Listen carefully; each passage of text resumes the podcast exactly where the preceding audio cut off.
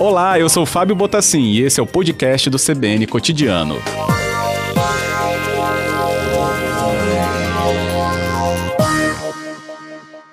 Boa tarde, reitor, bem-vindo.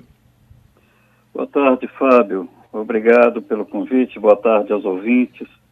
Agradeço e já deixo os parabéns né, à comunidade universitária aí por mais um aniversário da UFES. Ok, muito obrigado. Que bom. Professor, a gente já sabe da entrega né, é, e da relevância da estrutura da universidade para a sociedade capixaba. Só que desponta, e não seria diferente na pandemia, a gente olhar também pelo que sai da universidade em relação à observação desse momento ímpar que a gente está atravessando ainda. A Universidade Federal do Espírito Santo, ela traz relevância também na produção científica contra a Covid, reitor? Sim, e é pouca. Na verdade, é importante dizer que nesse momento né, em que a universidade comemora seus 67 anos, né, tem toda uma história de realizações importantes. Né. É uma pena que isso ocorra nessa situação né, que a gente está passando de pandemia, né, com mais de 400 mortes registradas, né, enfim toda uma situação que deixa todo mundo muito consternado. Então, comemorar o aniversário da UFES nesse contexto não é, na verdade, uma situação né, que a gente pudesse desejar de modo algum. Hum. Mas, enfim, desde o ano passado, quando assumimos a reitoria da, da universidade, já num contexto né, da pandemia, a universidade já tinha tinha acabado de decidir nos seus conselhos superiores pelo trabalho remoto né, e pela suspensão das atividades presenciais. Desde então, a gente mobilizou toda a comunidade interna num esforço grande de manter a universidade viva, de manter a universidade em pleno funcionamento. É, a gente só conseguiu retomar as atividades de ensino em setembro do ano passado, mas as atividades de pesquisa e de extensão, certo modo, se mantiveram né, adequando-se às situações né, desse novo momento. E, e, foram bastante iniciativas voltadas para o combate à pandemia do coronavírus. Então, nós tivemos muitos projetos que já estavam em andamento e que se reorientaram, eu digo, projetos de pesquisa e também de extensão, que se reorientaram para a finalidade né, de combate e, e prevenção né, ao contágio, à contaminação né, pelo, pelo vírus. Uhum. E tivemos, desde então, um conjunto de ações voltadas também para a comunidade externa, né, além daquelas que desenvolvemos com a nossa própria comunidade interna, nesse sentido.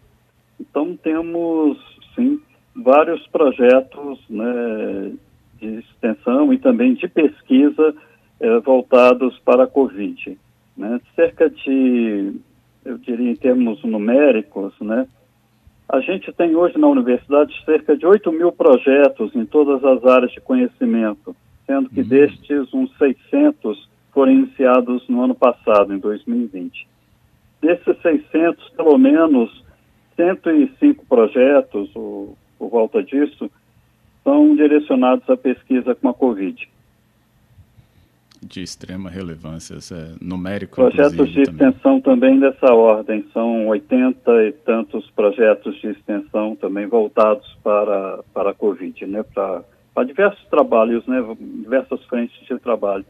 A universidade atuou bastante no ano passado na produção de álcool gel, face shields, uhum. recuperação de equipamentos hospitalares, respiradores, camas hospitalares, enfim, uma série de parcerias também que a universidade estabeleceu com as empresas importantes aqui do estado, a Vale, a Celor, né, e outras para para poder fazer esse trabalho né, voltado ao apoio à própria políticas do governo do estado e das prefeituras no combate à pandemia. Correto.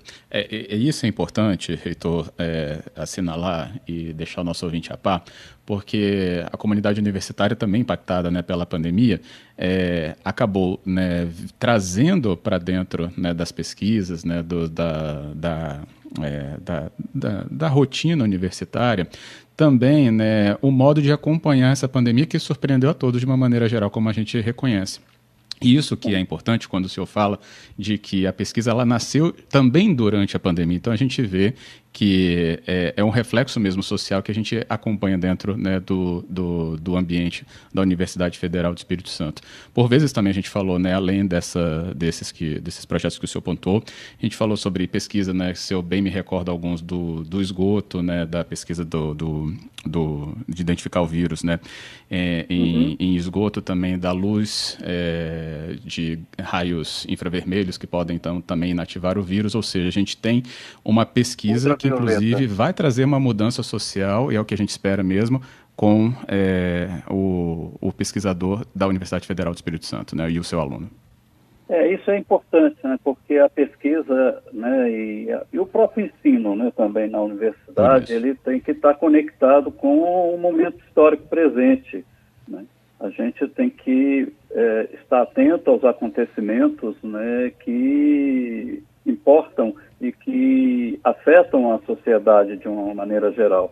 Então, a, a universidade tem esse papel social forte de estar conectada com as necessidades da sociedade.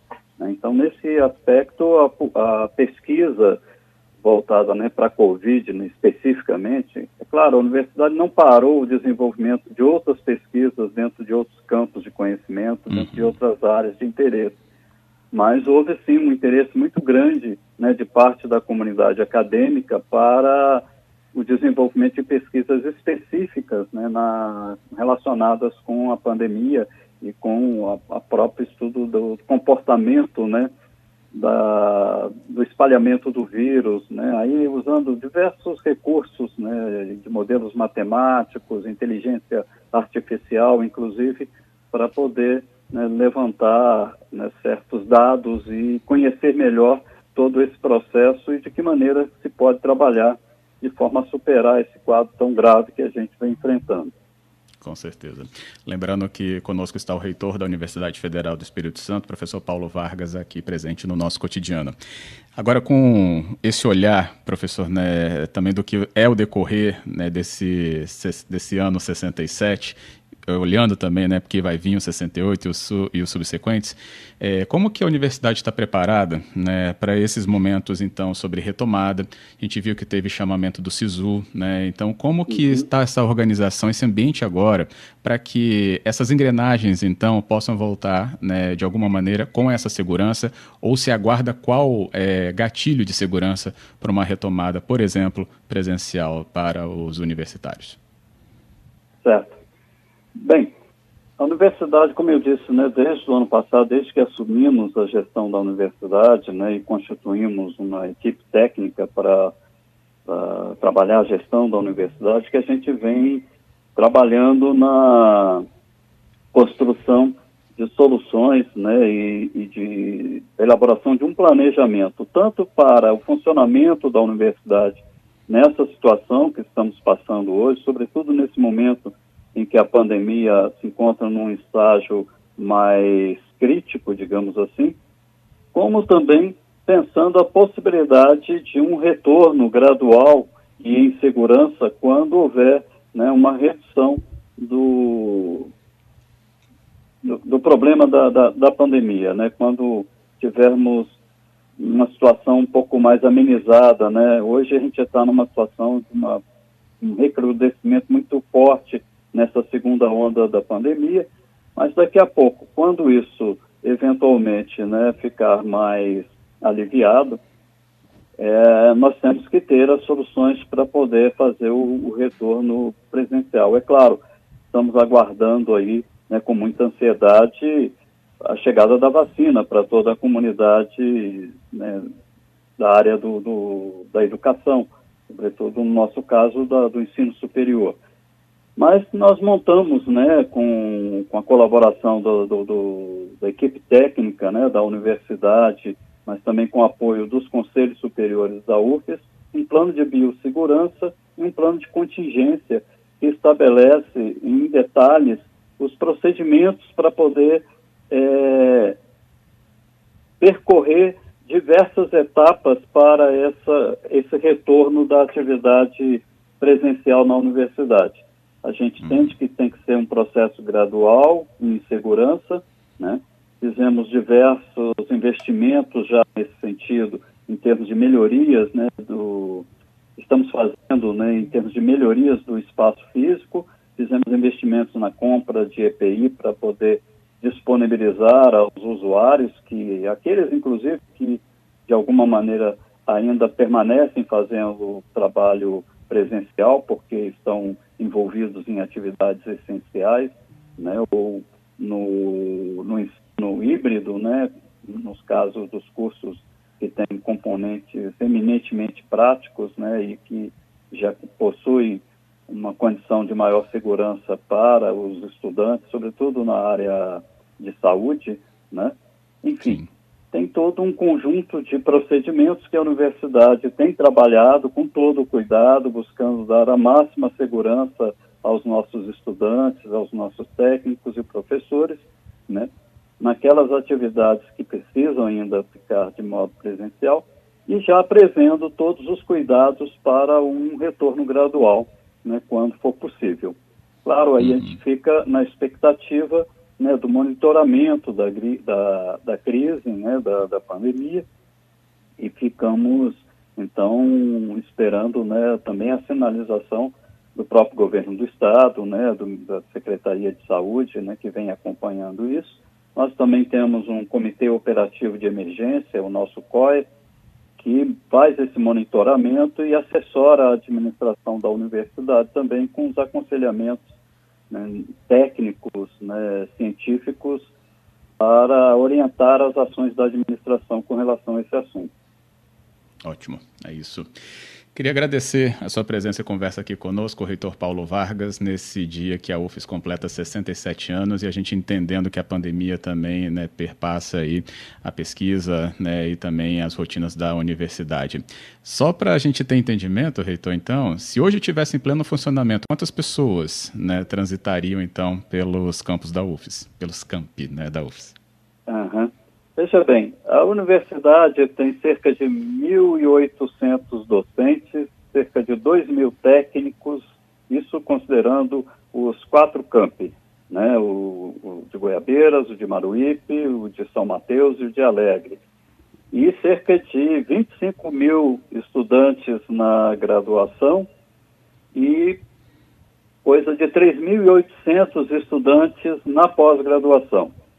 Então, é um contingente enorme de pessoas né, uhum. que, num funcionamento normal, né, se encontram diariamente, se aglomeram, né, como é o termo né, mais crítico do momento, e a universidade pode, sim, né, funcionar como um motor muito potente de espalhamento da pandemia, né, se a gente não tomar os devidos cuidados né, nesse retorno presencial.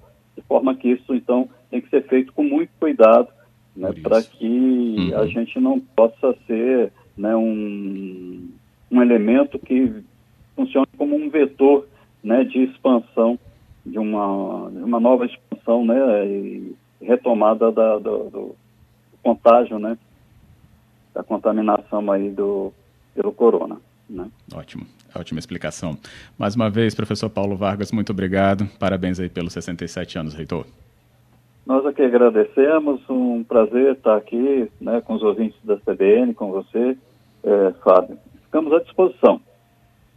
Estamos aqui também, sempre atentos a qualquer novidade em relação às pesquisas, à extensão, a essa vida universitária. Estamos aqui também na CBN abertos a conversar. Por hoje, obrigado.